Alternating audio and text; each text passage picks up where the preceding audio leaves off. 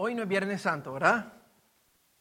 Pero para algunos a lo mejor se parece a Viernes Santo porque acabamos de leer el, el pasaje de cuando Cristo fue crucificado y eso normalmente en una iglesia se lee más que un Viernes Santo.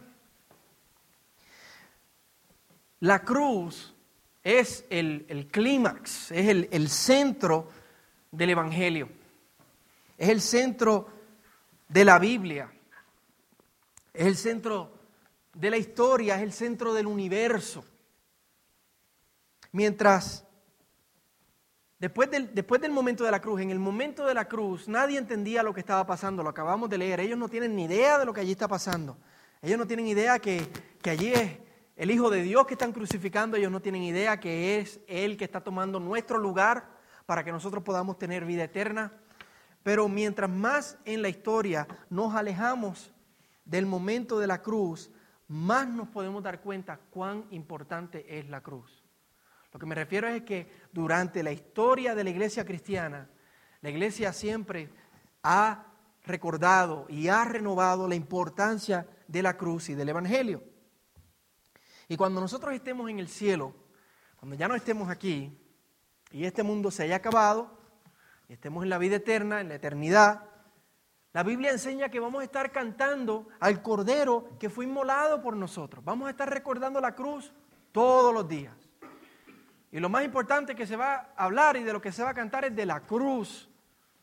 La cruz no nos va a aburrir. Porque nuevamente la cruz es el clímax del Evangelio, de la Biblia, de la historia y del universo mismo. La razón por la cual Dios creó el universo. Ese momento que acabamos de leer hace un poco más de dos mil años. Pero la cruz no siempre fue vista como, como el tema central o como lo más importante. Hoy nosotros, nosotros tenemos la, la, cruz, aquí tenemos una y ahí tenemos otra, afuera encima del, del, pináculo del templo tenemos otra cruz, a lo mejor alguien tenga alguna en, en un collar, en un tatuaje. Hoy la usamos, ¿verdad? Y algunas personas hasta la coleccionan. Y tienen diferentes cruces y, y gastan mucho dinero. Pero en el tiempo de Jesús la cruz no era un símbolo de, colección, era un símbolo de horror. Era el método más cruel de ejecución en el tiempo de Jesús. Y todavía es la hora que ninguna cultura ha sobrepasado ese método, eh, eh, ha, ha inventado un método más cruel de ejecución. La cruz es un método de ejecución horroroso. Los judíos veían la cruz como un símbolo de maldición de Dios. En el Antiguo Testamento, en Deuteronomio, hay una, una palabra del Señor que dice que maldito es todo aquel que es colgado de un madero. Y precisamente por eso es que los líderes religiosos quieren crucificar a Jesús. Porque ellos quieren que Él sea evidencia de que la maldición de Dios le cayó encima. Él no es el Hijo de Dios, Él es todo lo contrario es una maldición. Y por eso ellos insistían en que fuera crucificado.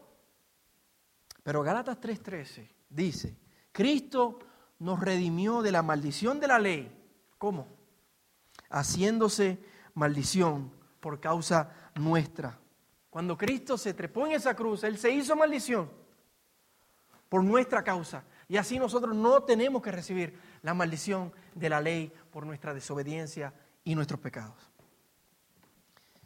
Así que para ellos es una maldición, pero para el cristiano es mucho más que un símbolo de horror, de muerte y de maldición. Pablo dice en Corintios, porque la palabra de la cruz es necedad para los que se pierden. Es necedad. La gente que no sabe de Jesús, que no entiende el cristianismo, para ellos la cruz es una estupidez, es una necedad, que Dios se hizo hombre y que murió en una cruz. Eso es necedad. Pero para nosotros, los que somos salvos, la iglesia del Señor, la cruz es el poder de Dios. La semana pasada nosotros vimos el, juicio de Pilato, de cómo Jesús fue enjuiciado por Pilato. Habíamos visto que, los judíos le hicieron una encerrona al pobre Pilato. Vimos que Pilato no quería, no quería crucificar a Jesús. Él lo veía como un hombre inocente, Herodes lo había declarado inocente, pero ellos le hicieron una trampa a Pilato y él tuvo que terminar crucificando a Jesús o mandando a crucificar a, Jesús. Si quiere los detalles de eso, puede escuchar el mensaje en la página web está.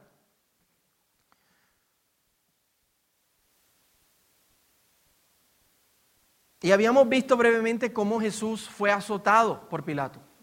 Habíamos visto eh, cómo Juan habló de cómo Jesús fue azotado, cómo Jesús fue eh, por parte de la tropa romana, cómo lo trataron. Esa fue una de las últimas estrategias de Pilato para que los líderes religiosos dejaran a Jesús ir. Pilato dijo, bueno, lo voy a castigar para que lo dejen ir. Pero él los castigó y aún así ellos pidieron su crucifixión y Pilato, como vimos la semana pasada, tuvo que terminar mandándolo a crucificar. Y ahí es donde el texto comienza hoy, cuando los soldados se llevan a Jesús para crucificarlo. Vean el verso 16. Entonces los soldados llevaron a Jesús dentro del palacio, es decir, al pretorio, y convocaron a la tropa romana. Una tropa romana consistía de alrededor de 500 soldados.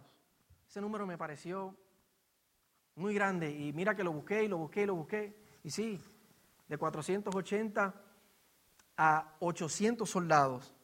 Así que yo le puse un aproximado ahí de 500 soldados. Y el pretorio era el lugar donde estos soldados residían. Si se acuerdan, el pretorio también era el lugar donde Pilato juzgó a Jesús, donde lo vio, era el pretorio, porque la casa del gobernador y donde residía el ejército romano asignado a él era el mismo lugar. Y todos estos soldados están ahí por si acaso ocurre una revuelta. Si recuerdan, están en la Pascua. Más de 25 mil personas han venido a la ciudad para celebrar la Pascua, la fiesta religiosa. Así que los soldados están ahí por si acaso, por si acaso las cosas se ponen feas, malas, allá decimos pelúas. Por si acaso. Y estos soldados, nada ha ocurrido y ellos están aburridos y desanimados, no ha habido un problema, no ha habido nada que ellos tienen que, atender. Están ahí en el pretorio sin nada que hacer, no tienen nada con qué entretenerse y el gobernador Pilato le dice, les tengo una tarea.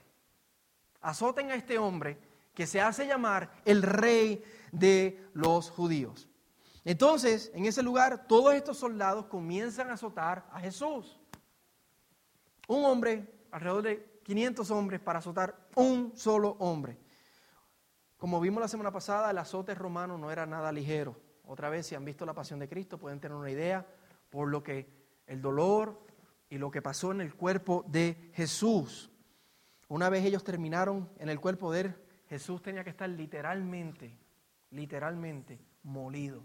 Su cuerpo literalmente molido. Y nos dice el verso 17 que después de azotarlo, lo vistieron de púrpura. Para burlarse de él, púrpura significaba ropas reales, ropas que usaban reyes. Entonces, ah, él se hace llamar rey de los judíos. Fueron allá adentro, encontraron una, un manto viejo color púrpura. En Mateo dice escarlata. Lo más seguro es que estaba ya borroso, gastado, y se lo pusieron encima a Jesús. Y la pregunta es, ¿alguna vez ustedes han tenido una herida y se han puesto una camisa encima o, si, o si se le quema la espalda, a mí me pasa que se me quema la espalda con el sol y me pongo una camisa encima. ¿Cómo se siente eso? Nada de rico, ¿verdad? Imagínense Jesús que tiene expuesto sus músculos hasta sus huesos y le están poniendo encima este manto púrpura. No es tan solo la burla que él le están haciendo, es también el dolor que él está sufriendo. Estos soldados eran muchos y, tienen que estar pensando, ¿qué, podemos hacer para, jugar con, este, con esta tarea? Porque no tenemos nada que hacer, estamos aburridos, estamos aquí todos amontonados, somos 500, un solo hombre. Entre ellos se pusieron a, a pensar y uno salió corriendo hacia afuera, fue al jardín, encontró una planta de espina, la cortó, la enredó y hizo la famosa corona de la espina y se lo puso encima, en la cabeza, en la cara al Señor. Y el verso 18 nos dice que le gritaban en forma de reverencia sarcástica, salve, rey de los judíos. Salve era una manera de, saludar a los reyes. Salve al rey de los judíos. Pero no se lo decían en serio, están jugando con él. Y el verso 19 dice que le golpeaban la cabeza con una caña. Eso es un palo. Y Mateo nos habla de ese palo. Mateo nos dice que fue el palo que le dieron a él para seguir burlándose de él, para que fuera como su, su cetro. Él es el rey, pues él necesita un cetro. Salió otro y trajo un palo. Denle un cetro.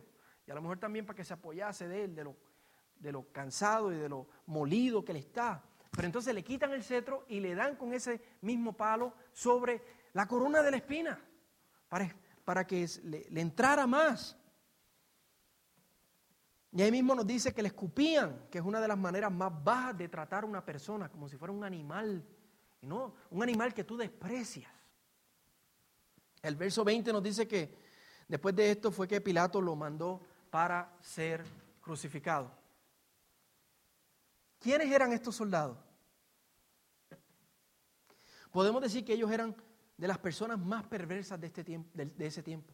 De las personas más perversas de ese tiempo, pues tenían el rol más difícil, era de ser soldados del día a día.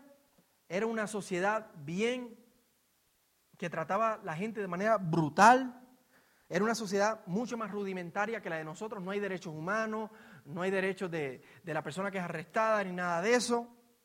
Y luego de eso están todos aburridos y amontonados, nada que hacer. La tormenta perfecta. La tormenta perfecta para que estos soldados abusaran de la manera más cruel y vil a Jesús.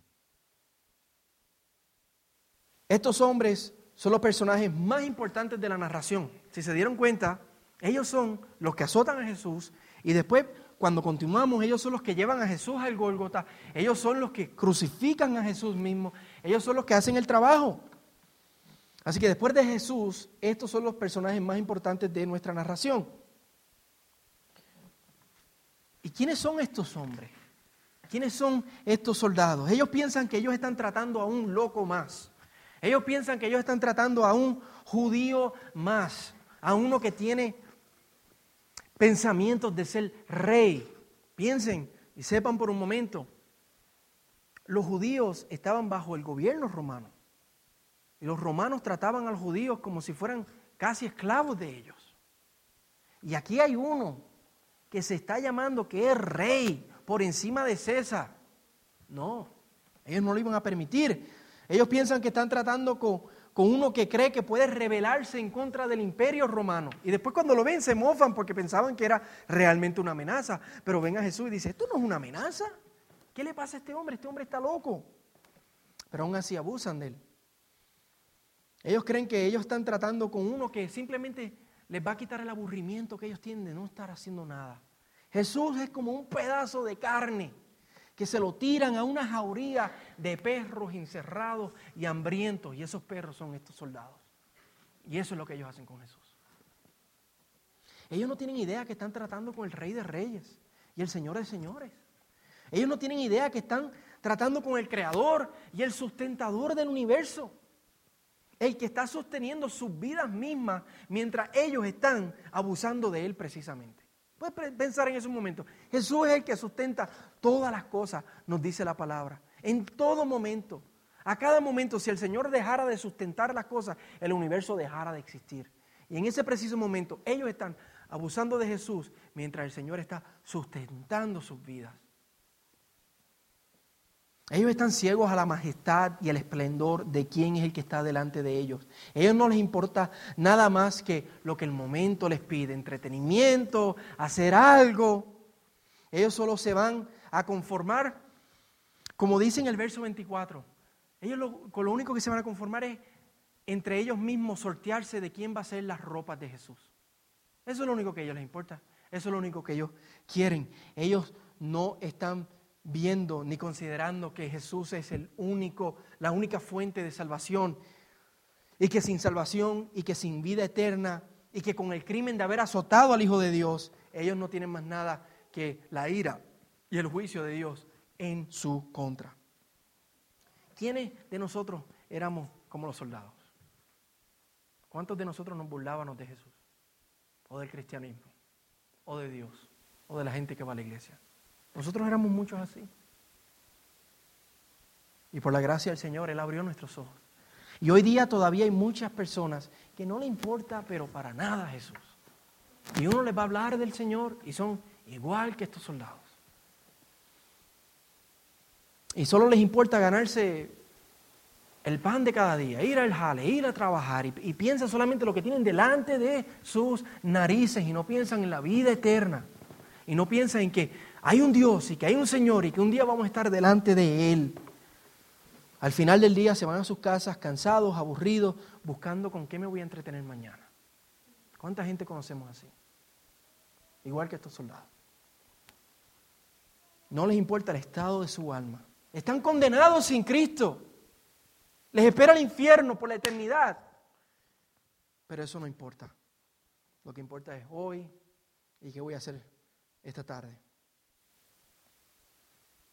Y si llegan al infierno va a ser muy tarde, porque allí se van a dar cuenta que se acabó la oportunidad. No reconocí al Señor, no recibí el regalo de salvación que yo no merecía.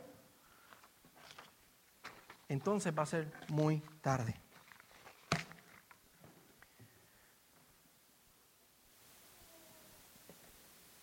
Entonces vimos que Jesús fue sacado por los soldados para ser crucificado. Y el verso 21 dice que le pidieron a uno que venía del campo, un Simón de Sirene, para ayudar a Jesús a llevar la cruz. Este hombre que sale ahí de la nada. Los romanos eran tan crueles que ellos le pedían a la gente que, a los criminales que ellos estaban condenando, que ellos mismos llevaran el el instrumento de muerte que los iba a matar. Tenían que cargar la cruz. Pero Jesús está tan cansado por las horas que lleva despierto desde el día anterior. Si recuerdan, empezó con la Santa Cena temprano en la noche, después fue el Getsemaní, después fue el arresto, después fue el juicio. Temprano lo llevaron a donde Pilato. Jesús no ha dormido, está cansadísimo. Y está agotado emocionalmente por la burla, el rechazo, la acusación injusta. Y encima de eso, está acabado por el azote brutal que le acaban de dar. Está molido. Así que Jesús no puede cargar la cruz por mucho rato. Y estos soldados, que son unos insensibles, no hubieran mandado a nadie ayudarlo si realmente es que él no lo pudiera cargar. Jesús está tirado en el piso, no se está moviendo y no está respondiendo a nada. Así que tienen que llamar a este hombre, que viene del campo, dice que es de Sirene, esto es lo que es hoy día Egipto y Libia, y posiblemente está en Jerusalén para celebrar la Pascua. Y él no tiene idea de lo que está pasando Jesús, él no tiene idea de quién es Jesús. Él se levanta en un día normal y se encuentra con esta situación. Él estaba en, la, en el sitio incorrecto, a la hora incorrecta, cuando los romanos le dicen que se ponga a trabajar y él no tiene opción. Entonces, si se revela, es su vida. Y así es como Jesús puede llegar al lugar de la crucifixión, así como solamente puede llegar porque él ya no podía cargar la cruz. Imagínense en el estado en que está Jesús, en que alguien le tuvo que ayudar para llevar esa cruz. El verso 23 nos dice que le trataron de dar vino mezclado con mirra, que eso era un narcótico de esos días ahora tenemos Valium y Xanax y eso no existía en aquel tiempo. Vino mezclado con mirra, pero Jesús se niega a tomarse eso. Él quiere estar consciente de lo que está sufriendo, él quiere estar consciente de lo que está viviendo, él quiere saber cómo él está cumpliendo la palabra del Señor. Y era la costumbre romana poner el letrero, como bien dice ahí, con la acusación sobre la cruz y lo acusen de ser el rey de los judíos.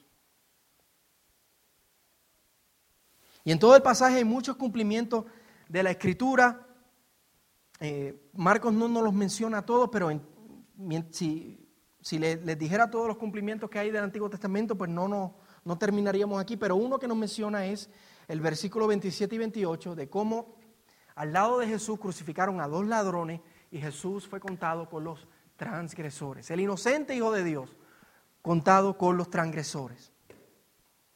Los discípulos no nos dan tantos detalles acerca de cómo ocurrió la crucifixión. No nos dan detalles de, de dónde le, pusieron los clavos, de cómo él se levantaba para poder respirar. Posiblemente porque la gente de ese tiempo y a la que Marco les está escribiendo, que es a los romanos, ellos no necesitan esos detalles. Ellos han visto crucifixiones y no se lo tienen que recordar. Y también posiblemente porque con decir que el Hijo de Dios fue crucificado era suficiente. Tú decir que el Hijo de Dios fue crucificado, tú no tienes que dar más detalles. Que el Creador, sustentador y Rey del universo fue crucificado es suficiente. Pero sí Marco nos da otros detalles que parecen tener, no, no tener mucho sentido, pero son curiosos. Y nuevamente quiero que vean el verso 21 acerca de este Simón de Sirene. ¿Quién era este hombre? ¿Por qué Marcos lo menciona? ¿Por qué no simplemente dijo uno, se cogieron a uno y lo ayudó? ¿Por qué Marcos menciona tanto detalle? ¿Por qué nos dice que venía del campo? Nos dice de dónde era, que era de Sirene. ¿Por qué nos dice que era el papá de Alejandro y de Rufo? ¿Por qué nos dice tanto detalle? Este era un hombre cualquiera que se levantó ese día de la misma manera de siempre, de la misma manera que tú te vas a levantar mañana y tú no vas a pensar que mañana va a pasar nada diferente. Mañana va a ser, pues mañana. Él se levantó así, venía del campo, del campo hacia, hacia la ciudad y de manera inesperada una tropa romana lo detiene y le dice, hey, póngase a cargar esa cruz. La cruz de un hombre desconocido. ¿Qué sabe él de Jesús? Él no sabe quién es Jesús. ¿Qué le importa a este hombre a Jesús? él no le importa a Jesús. Él simplemente lo está ayudando porque no tiene opción, porque lo mandaron. Pero la tradición dice que este encuentro de este hombre, Simón, no quedó sin fruto. El verso 21 dice que él era el padre de Alejandro y Rufo, y Marco le está escribiendo a los romanos. Y la tradición dice que en Roma ellos vivían en Roma, que la razón por la cual Marcos escribe Alejandro y Rufo es porque la gente que está recibiendo la carta sabe quién es Alejandro y Rufo. Que por eso es que él dice Simón de Sirene, el papá de Alejandro y de Rufo, porque la gente que recibió la carta sabe quién es este Alejandro y Rufo.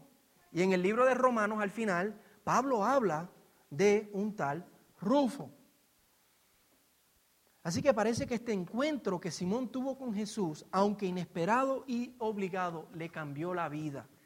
Le cambió la vida para siempre. Simón vio lo que no pudieron ver los soldados romanos. Simón vio que este hombre que se hacía llamar rey de los judíos era mucho más que simplemente el rey de los judíos, era el rey del universo y pudo ver que él era que él, Simón, era el que merecía estar en ese, lugar. Cuando él cargó esa cruz, él sabía que él era el que merecía cargar esa cruz. Y al igual que los ladrones que están crucificados al lado de Jesús, él tenía que estar en ese lugar también. Pero por amor, por gracia, Dios se hizo hombre y tomó nuestro lugar. Ese es el mensaje del Evangelio. Que Jesús tomó nuestro lugar que no fue Simón de Sirene que tuvo que morir en la cruz, no era el ladrón que reconoce al Señor que tiene que morir en la cruz, no eras tú que tienes que morir en la cruz. Jesús murió en la cruz por ti y por mí. Él tomó nuestro lugar. Y Simón puso su fe en Jesús. Y eso cambió la vida y por eso es que posiblemente se menciona en Romanos que quién es Rufo, y por eso es que Marcos le dice a los romanos, el papá de Alejandro y de Rufo. Este encuentro de Simón con Jesús le cambió la vida. Él no sabía quién era Jesús, pero cambió su vida. ¿Cuántos de nosotros hemos tenido ese encuentro con el Señor? Que el día menos inesperado, cuando nosotros menos lo sabíamos, vinimos a la iglesia, o fuimos a un estudio bíblico, o escuchamos en la radio el Evangelio, y eso cambió nuestra vida, cautivó nuestra vida. Y cuán maravilloso ha sido que nosotros hemos tenido ese privilegio de ser transformados por la gracia del Señor, de, hallar vida eterna por medio de la fe en Cristo Jesús. Y si tú no has tenido ese encuentro con el Señor, ¿qué estás esperando? Pon tu fe en el Señor, agárrate de Cristo. Es un regalo, no tienes que hacer nada para ganártelo. Simplemente creer en Jesús, saber que tú eres un pecador y que tú mereces estar en la cruz, pero que Dios te amó tanto que Él tomó tu lugar. Yo te aseguro que ese será el mejor día de tu vida, sea hoy o sea cuando sea, ese va a ser el mejor día de tu vida. Cuando tú, al igual que Simón, veas la majestad de Jesús y creas el Evangelio.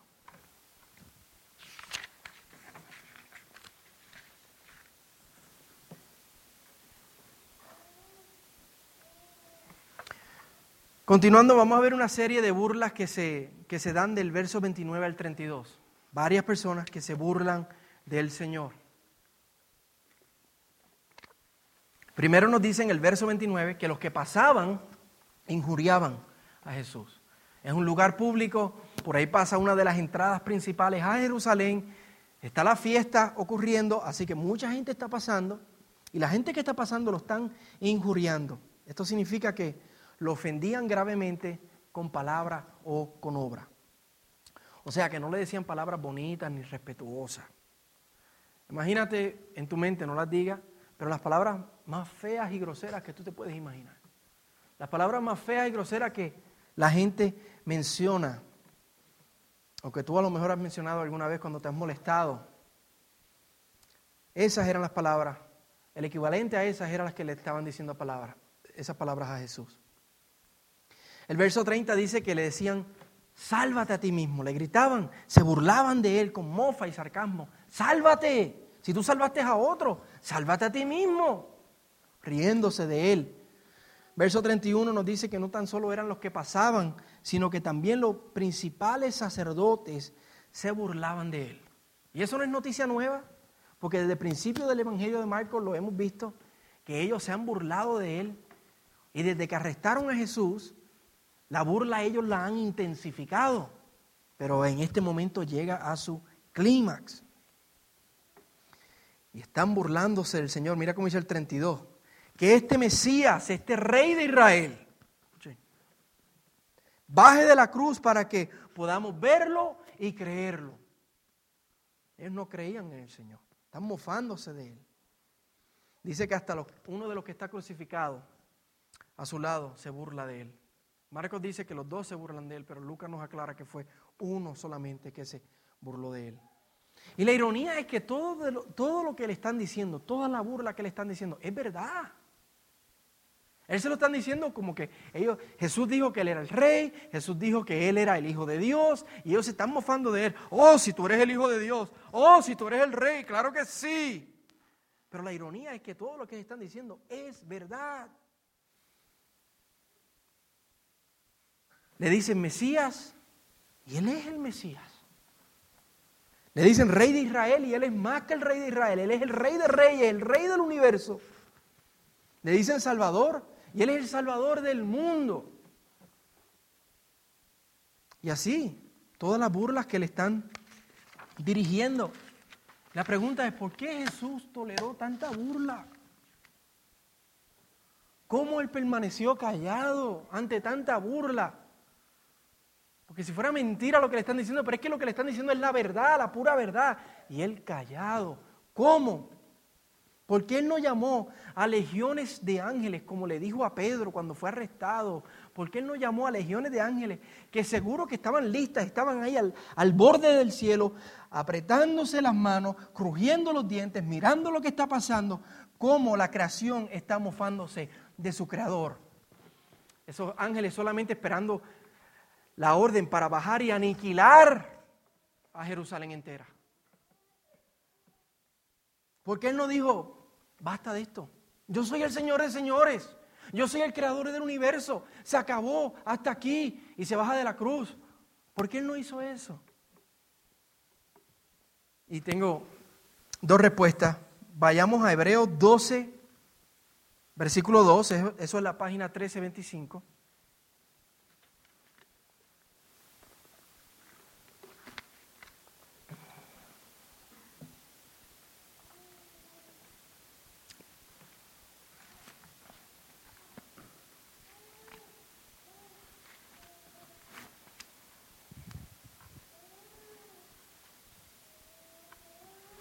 Llegaron, página 1325, Hebreos 12, versículo 2. Dice, puesto los ojos en Jesús, el autor y consumador de la fe. Cuando dice consumador se, se refiere al que, al que completa nuestra fe. Él fue el que nos dio fe y cuando estemos en el cielo Él va a consumar nuestra fe porque nuestra fe se va a volver vista. Así que puesto los ojos en Jesús, el autor y consumador de la fe quien por el gozo puesto delante de él, escuchen eso, quien por el gozo puesto delante de él soportó la cruz, despreciando la vergüenza, y se ha sentado a la diestra del trono de Dios. ¿Cómo y por qué Jesús permaneció callado y soportó todo eso? Primero que nada, porque en el presente, en la crucifixión, Él estaba mirando al futuro, el gozo que iba a venir en el futuro, el gozo puesto delante de Él. Y lo que se refiere era el gozo de vernos tú y yo aquí reunidos, la iglesia del Señor, en este lugar, salvos por su gracia, redimidos, justificados, sin condenación delante de Dios, que pudimos hacer esa oración de intercesión que hicimos más temprano porque, porque no tenemos culpa, no tenemos condenación, podemos acercarnos al trono de la gracia libremente. Eso no se podía hacer antes y Jesús mira eso, el gozo delante de Él, vernos a nosotros salvos por su gracia y por su verdad. Vernos aquí deleitándonos en Él, hallando en Cristo nuestra fuerza, nuestro refugio, nuestro sostén, no importa lo que estemos pasando, no importa lo que estemos viviendo. Señor, tú eres nuestro todo. Nuestra alma está anclada en ti. Y él viendo eso, ese fue el gozo que él puso delante de él. La cruz iba a hacer eso posible y la cruz lo hizo posible. Y no tan solo el, gozo de vernos a ti y a mí aquí, sino el gozo de ver a todos los redimidos a través de la historia, de toda lengua, de toda nación.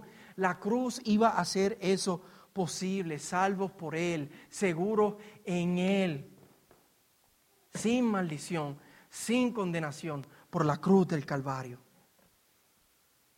Y no tan solo el gozo de vernos aquí en la tierra, sino el gozo de vernos allá en el cielo por la eternidad.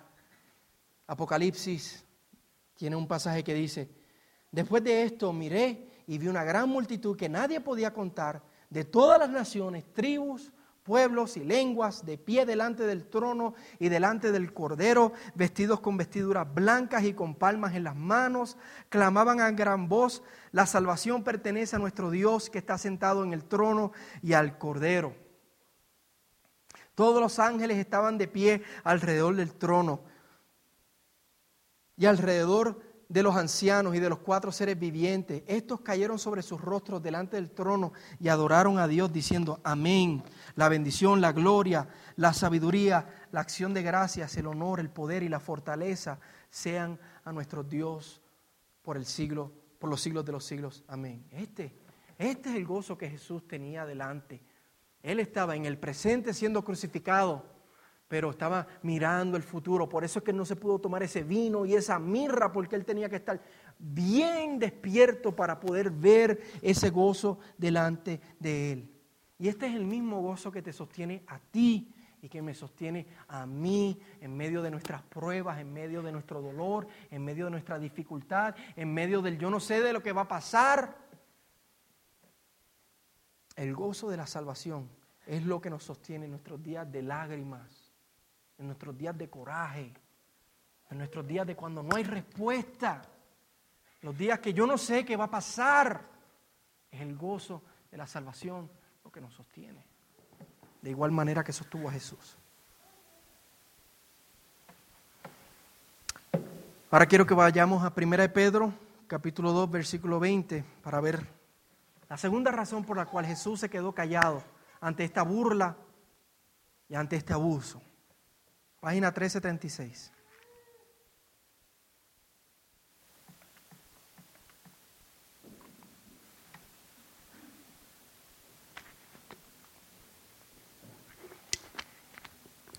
Página 1336, 1 Pedro 2, 20 al 23.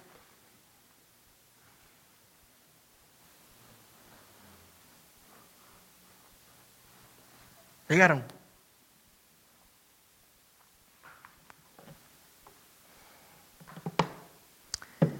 Versículo 20 dice, pues ¿qué mérito hay? Este, este Pedro hablándole a la iglesia.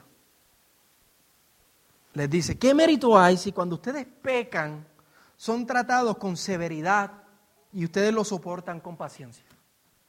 O sea, le está diciendo, es una pregunta retórica, no hay mérito alguno. Si tú te portaste mal y te tratan mal y lo soportaste, pues que eso fue lo que te mereciste. Así que no esperes otra cosa. Pero si cuando hacen lo bueno, sufren por ello y lo soportan con paciencia, esto haya gracia con Dios. Otras versiones dicen, esto agrada a Dios. Y después dice, porque para este propósito han sido ustedes llamados. ¿Cuál es el llamado de Dios para nuestra vida? Algunos dicen. Pedro está diciendo, ese llamado es sufrir. Dios nos llama a una vida de sufrimiento. Porque para este propósito han sido llamados. Para que vean que no soy yo que lo digo, mira. Pues también Cristo sufrió por ustedes. También significa, Cristo sufrió, ustedes han sido llamados al sufrimiento, Cristo también sufrió. Pues Cristo también sufrió por ustedes, dejándoles ejemplo para que sigan sus pasos, el cual no cometió pecado ni engaño alguno se halló en su boca, y quien cuando lo ultrajaban, y se está refiriendo a lo que acabamos de leer, Marco, y que cuando lo ultrajaban no respondía ultrajando. Cuando padecía no amenazaba, mira lo que dice, sino que se encomendaba a aquel que juzga con justicia. Que era lo otro que sostenía a Jesús en medio de tanta burla, maltrato, azote, que Jesús encomendaba a Dios toda injusticia que le estaban haciendo para que Él la juzgara. Jesús no tomó la justicia en sus manos. Él confió en el juez justo del universo, en el Dios soberano, en su propósito. Y él sabía que su propósito incluía sufrimiento y él no se iba a rebelar en contra de eso. Él decía, Señor, yo estoy padeciendo, pero tú eres el juez justo. Y a ti yo encomiendo todo lo que me están haciendo a mí, todas las mofas, todas las burlas, todos los azotes, todas las coronas de espinas, todas las cañas con las que me están dando. A ti lo encomiendo, Dios justo.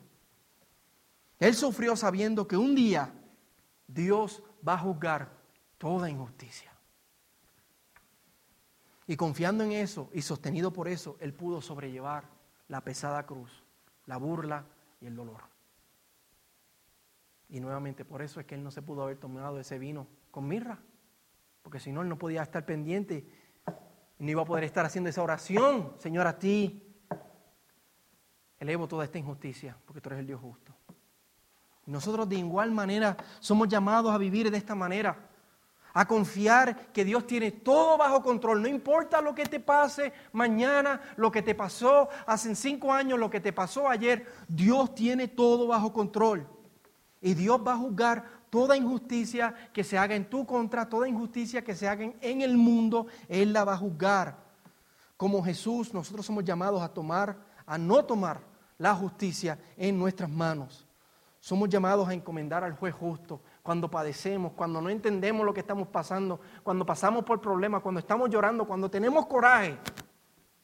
Señor, a ti yo elevo mi causa. En ti yo confío. Tú eres el juez justo. Y un día, en el día del Señor, el Señor va a juzgar de manera justa. La balanza de la justicia va a quedar anivelada. No va a quedar injusticia sin ser juzgada.